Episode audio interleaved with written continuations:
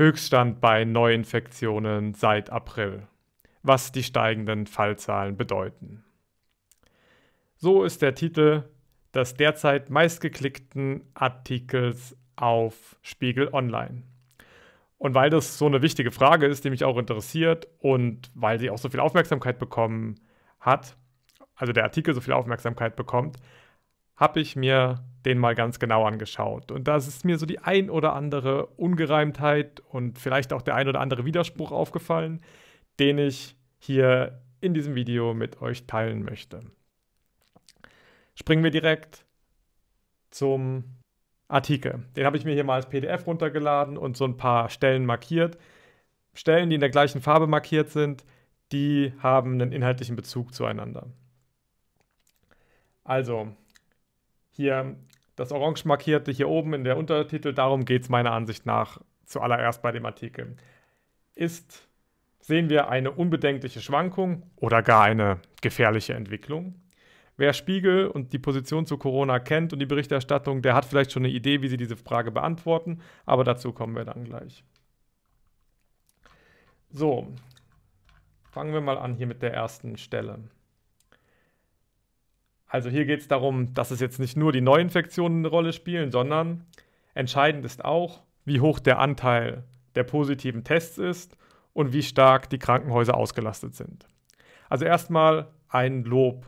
Vielen Dank, Spiegel Online, dass ihr darauf hinweist, dass auch das Verhältnis von positiven Tests zur gesamten Testanzahl irgendwie eine Rolle spielt. Also das schreibt ihr jetzt zwar nicht explizit, aber immerhin es geht hier auch um den Anteil der positiven Tests, also weist ihr darauf hin, dass die Zahl der insgesamten Tests auch eine Rolle spielt. Das ist schon mal wirklich toll. Und dann noch, wie stark die Krankenhäuser ausgelastet sind, ja, das ist natürlich auch irgendwie interessant. Was ich hier dann jetzt schon irgendwie schwierig finde, ist nachzuvollziehen, inwiefern das jetzt eigentlich eine Rolle spielt, die positiven Tests und das Verhältnis der Tests und wie da eigentlich der aktuelle Stand ist. Also da wäre eine Einordnung ganz schön. Weiter unten ist dann noch eine Grafik, wo einfach mal gezeigt wird, wie viele Tests werden gemacht und wie viele davon sind positiv. Aber wie, was das zu bedeuten hat, worauf man achten muss und was man daraus schließen kann, das steht hier leider nicht dabei und das erschließt sich mir jetzt auch nicht direkt.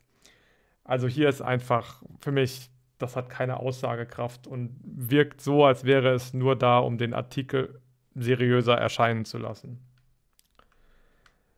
So, dann geht es hier weiter. Hier oben wird gefragt, breitet sich die Pandemie wieder so aus wie im April? Das lässt sich bisher nicht sicher abschätzen oder einschätzen. Die Zahlen von heute und April sind kaum vergleichbar, weil die Testkapazitäten gestiegen sind. Okay, also Testkapazitäten und Testanzahl, da ist ein großer Unterschied. Wenn ich ein Liter Wasser trinke aus einer 1 Liter Flasche, dann hat die Kapazität, hat die Flasche eine Kapazität von einem Liter und ich trinke einen Liter. Dieser Liter hat die Wirkung auf meinen Körper. Wenn ich jetzt ein Liter aus einer 10 Liter Flasche trinke, dann habe ich eine 10 Liter Kapazität, aber trotzdem nur ein Liter getrunken. Also diese, diese, diese Aussage macht einfach keinen Sinn. Also die Testkapazitäten sind gestiegen, okay, aber was, was hat das für eine Bedeutung? Ich sehe den Zusammenhang nicht wirklich. Zudem gibt es im Wochenverlauf Schwankungen bei der Zahl der Neuinfektionen, weil die Gesundheitsämter am Wochenende deutlich weniger Fälle melden. Okay, also es gibt natürliche Schwankungen und die Schwankungen kennt man auch. Ähm, und zwar wöchentliche Schwankungen. Am Wochenende gibt es einfach weniger gemeldete Fälle, weil die Gesundheitsämter da ka kaum arbeiten, was ja auch ganz normal ist. Warum ist das jetzt problematisch? Weil man kann ja einfach dieselben Zeitpunkte miteinander vergleichen, die in der Vergangenheit liegen. Also wenn ich das Infektionsgeschehen an einem Donnerstag mir anschaue, dann vergleiche ich es halt mit den vergangenen Donnerstagen. Sowas wird in der Wirtschaft ständig gemacht. Da werden Wirtschaftszahlen verglichen mit, ich weiß nicht, die, die Wirtschaftszahlen des zweiten Quartals 2020 vergleicht man mit den äh, Zahlen des zweiten Quartals 2019. Dann hat das Ganze eine Aussagekraft. Also diese Schwankungen hier jetzt anzuführen, um zu sagen, dass sich das nicht sicher einschätzen lässt, ist für mich auch wieder nicht nachvollziehbar. Zumal diese Schwankungen auch wirklich ganz, ähm, ganz rhythmisch verlaufen. Also am Wochenende ist einfach weniger als unter der Woche. Habe ich hier noch mehr notiert? Nee. Okay. Dann ist das also alles kein Problem, fragt Spiegel hier in der nächsten Überschrift. Und hier haben wir einen Bezug dann zur, zu dem Teil, den ich in der Überschrift markiert habe. Christian Drosten sieht in dem jüngsten Anstieg, Anstieg jedoch keine beliebige Schwankung. Okay, also schauen wir uns an, was hat Spiegel Online hier nochmal gefragt. Hier oben eine unbedenkliche Schwankung oder eine gefährliche Entwicklung. Also Christian Drosten sagt jetzt hier, oder Spiegel Online zitiert jetzt hier oder bezieht sich auf Christian Drosten, der sagt, naja, er sieht hier keine ähm, einfache Schwankung und dementsprechend eine unbedenkliche Schwankung oder eine gefährliche Entwicklung. Naja, keine unbedenkliche Schwankung, dann bleibt wohl nur die gefährliche Entwicklung über. Also Spiegel Online sagt hier quasi schon dann indirekt, weil die sagen es leider in dem Artikel gar nicht direkt, sondern lassen hier praktisch Herr, äh, Herrn Drosten sagen, dass es sich hier um eine gefährliche Entwicklung handelt. Halt indirekt. Okay. Ähm, Gibt es hier noch eine Notiz? Genau, nein. Schauen wir mal weiter. Ähm, welche Rolle spielen Cluster in Deutschland? Also hier geht es jetzt so um diese Frage, naja, ähm, es gibt halt diese, diese Theorie, dass so immer so Infektionscluster eine große Rolle spielen, dass es immer so Infektionsherde gibt, kann man sagen, wo halt sich viele gegenseitig anstecken und die sind dann alle miteinander verbunden und das wird dann so ein Cluster. Genau, was schreibt der Spiegel dazu? Die Schwankungen im August seien vor allem auf importierte Fälle auf dem Ausland zurückgegangen.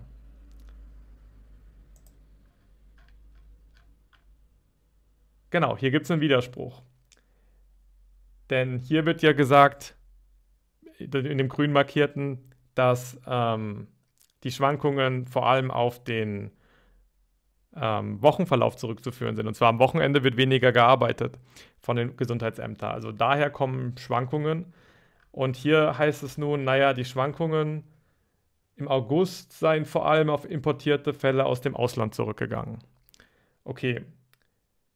Da gab es also Schwankungen, die darauf zurückgegangen sind. Ist das ein direkter Widerspruch? Vielleicht auch nicht. Er könnte sich hier auch darauf beziehen, dass die Schwankungen ähm, eben, dass es im August nochmal andere Schwankungen gab, als die, die man sonst sieht.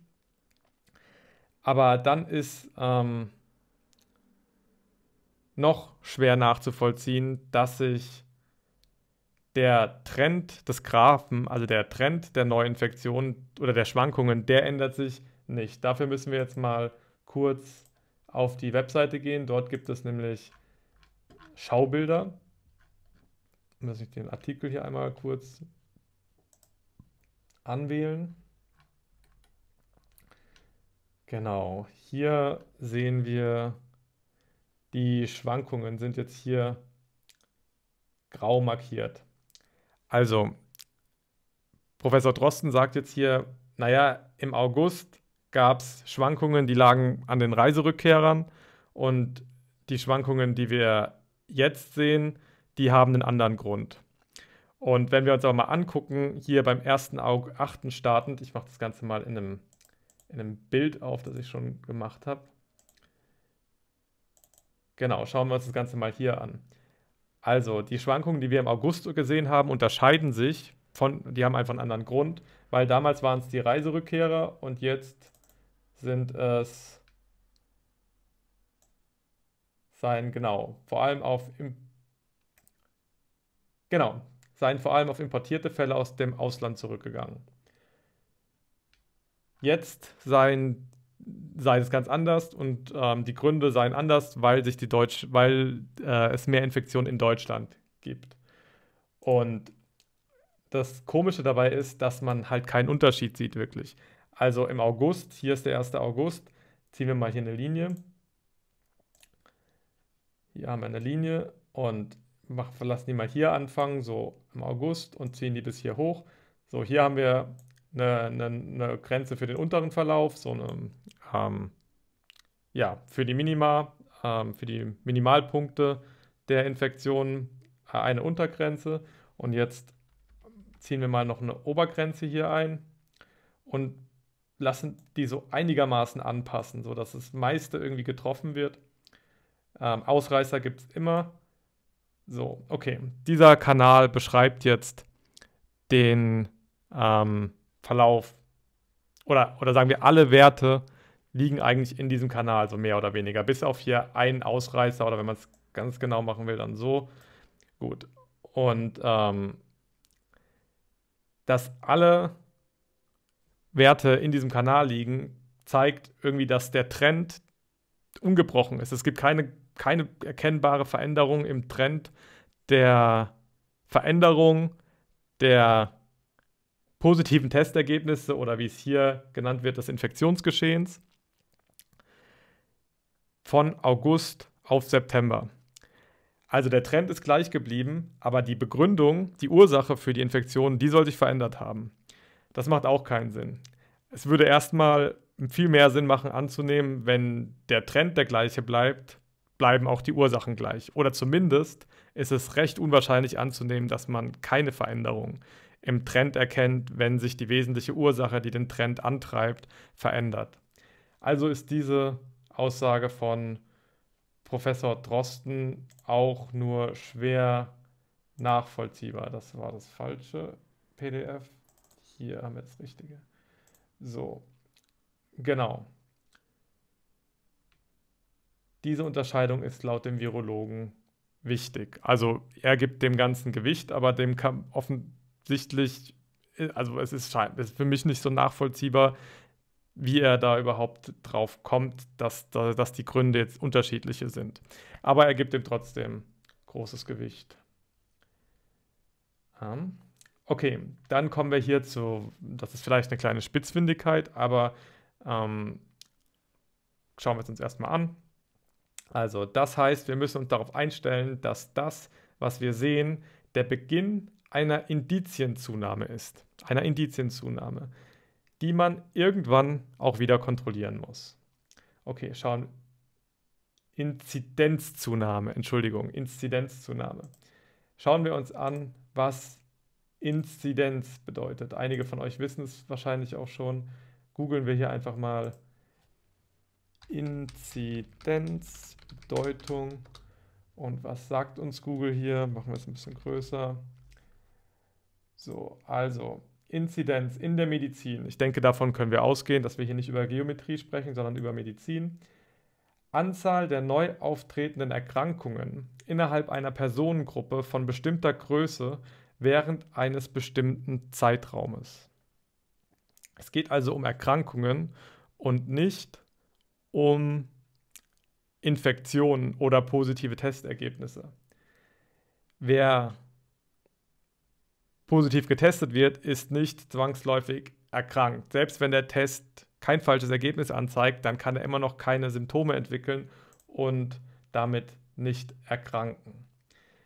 Es ist also nicht ganz klar, wieso eine Indizienzunahme, Inzidenz, Inzidenzzunahme zu erwarten ist, nur weil sich jetzt die, der Ursprung der Infektion geändert haben soll. Anders ausgedrückt, entwickeln Leute, die aus dem Ausland kommen und sich dort infiziert haben, weniger wahrscheinlich Symptome oder wahrscheinlich weniger wahrscheinlich Symptome als diejenigen, die sich in Deutschland angesteckt haben. Das Ganze macht keinen Sinn. Vielleicht meint Herr Drosten hier auch die Infektions, eine Infektionszunahme oder die Infektionsrate. Das wissen wir nicht. Aber was wir wissen, ist, dass er sich in einem Interview mit der Welt auch mal geäußert hat, dass er es für seine Pflicht hält, hier aktiv zu sein und ähm, Öffentlichkeitsarbeit zum Thema Corona zu machen, weil es nicht so viele gäbe wie ihn, die nahezu fehlerfrei über das Thema sprechen können. Ja, das ist ein kleiner Fehler, der kann jedem mal passieren, aber er ist auch schon irgendwie bedeutsam. Und ich denke, ähm, darauf hinzuweisen, ist total gerechtfertigt. Hier wollen wir jetzt auf etwas Positives hinweisen. Und zwar, Drosten betonte, dass die Situation nicht mit der im März vergleichbar sei. Selbst wenn demnächst, wie damals, mehr als 6000 Neudiagnosen pro Tag gemeldet würden, sei das nicht dasselbe, weil viel mehr getestet werde. Ein Lockdown ließe sich wahrscheinlich vermeiden. Also, hier auch wieder Professor Drosten, der darauf hinweist, dass mehr Tests auch zu mehr Ergebnissen führen, also zu mehr positiven Testergebnissen. Auch wenn er das hier nicht so ganz klar sagt, ist es doch schön, dass er darauf hinweist, dass die Testanzahl einfach eine Rolle spielt, dass wir gerade viel mehr testen und dass wir deswegen auch mehr Ergebnisse zu erwarten haben. So. Genau. Zum anderen sind jetzt mehr jüngere Leute infiziert, die nicht schwer krank werden. Ja, die Frage ist, eher nicht schwer krank werden, ja, das kann man natürlich sagen, aber man könnte auch sagen, die viel öfter auch einfach gar nicht krank werden. Also wir wissen ja, dass bis zu 80 Prozent der Infektionen von SARS-CoV-2 total symptomlos verlaufen. Außerdem kann man dann noch schwerer irgendwie nachvollziehen, wie er auf die Idee kommt, dass jetzt die, dass wir uns jetzt auf eine höhere Inzidenzrate einstellen müssen, wenn mehr Junge erkranken. Weil die erkranken ja seltener irgendwie überhaupt mit Symptomen. Also ist es ja eigentlich so, dass man dann ja, zumindest im Vergleich zu dem, was wir im April hatten, mit einer viel geringeren Inzidenzrate rechnen müsste und damit auch mit einer geringeren Gefahr. Aber hier ist auch nochmal wichtig, könnte man nochmal zeigen, trotzdem gibt es aber keine Entwarnung. Herr Drosten bleibt besorgt über die öffentliche Gesundheit. Worauf kommt es nun an? Genau, hier gibt es noch eine Stelle, noch eine letzte Stelle, die ich markiert habe. Bei sogenannten Superspreader-Events oder lassen lesen, fangen wir von Anfang an an. Mehrere Ausbrüche zeigen, dass sich das Virus unter bestimmten Bedingungen rasant ausbreiten kann. Bei sogenannten Superspreader-Events. So wird derzeit untersucht, ob eine Bar in Hamburg zu einem größeren Ausbruch geführt haben könnte. 600 Menschen sind wahrscheinlich betroffen, die nun vorsorglich in Quarantäne müssen. Also diese Superspreader-Events sind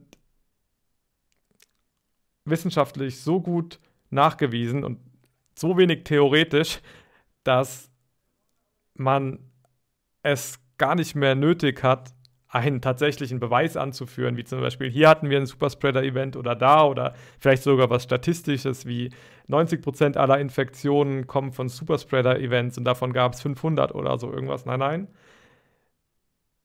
Es reicht aus, einfach weil die Sache ja schon so klar zu sein scheint, dass man darauf hinweist, dass es derzeit eine Untersuchung in Hamburg gibt, wo es so ein Event gegeben haben könnte, bei dem eben ein größerer, genau das eben zu einem größeren Ausbruch geführt haben könnte. 600 Menschen sind wahrscheinlich, man könnte möglicherweise auch schreiben, vielleicht betroffen und die müssen jetzt vorsorglich in Quarantäne. Also weil man annimmt, dass irgendwie was passiert ist, müssen jetzt 600 Menschen in Quarantäne und das wird jetzt als Beweis dafür genommen oder als ja, Argument, als Untermauerung dafür genommen, dass diese Superspreader-Events ein ernstes Thema sind. Äh, schwierig, kann man auch anders sehen. Genau. So viel mal zu diesem Artikel hier. Wir sind jetzt hier am Ende angekommen und jetzt vielleicht noch ein kleines Fazit. Wir haben hier, ich zähle mal eben die Farben. 1, 2, grau war gut, also 2, 3, 4, 5, 6. So sechs große Fragezeichen, Ungereimtheiten, Widersprüche in diesem Artikel von Spiegel Online, der indirekt sagt, dass wir vor einer größeren Bedrohung stehen, dass wir eine gefährliche Entwicklung haben, um es beim Zitat zu bleiben. Und dieser Artikel, ja, scheint mir nicht ganz wasserdicht zu sein. Vielleicht haben die da auch bei Spiegel Online so eine Ahnung, dass das so sein könnte, weil sie verzichten auch darauf, einen Autor anzugeben. Vielleicht liegt es aber auch daran, dass sie den Artikel für so gut halten, dass sie nicht einer Einzelperson all die Lorbeeren zukommen lassen wollen. Das kann man natürlich auch nicht wissen. Naja, gut, ich hoffe, ihr habt meinen Überlegungen, Ausführen, folgen, Ausführung und Ausführungen folgen können.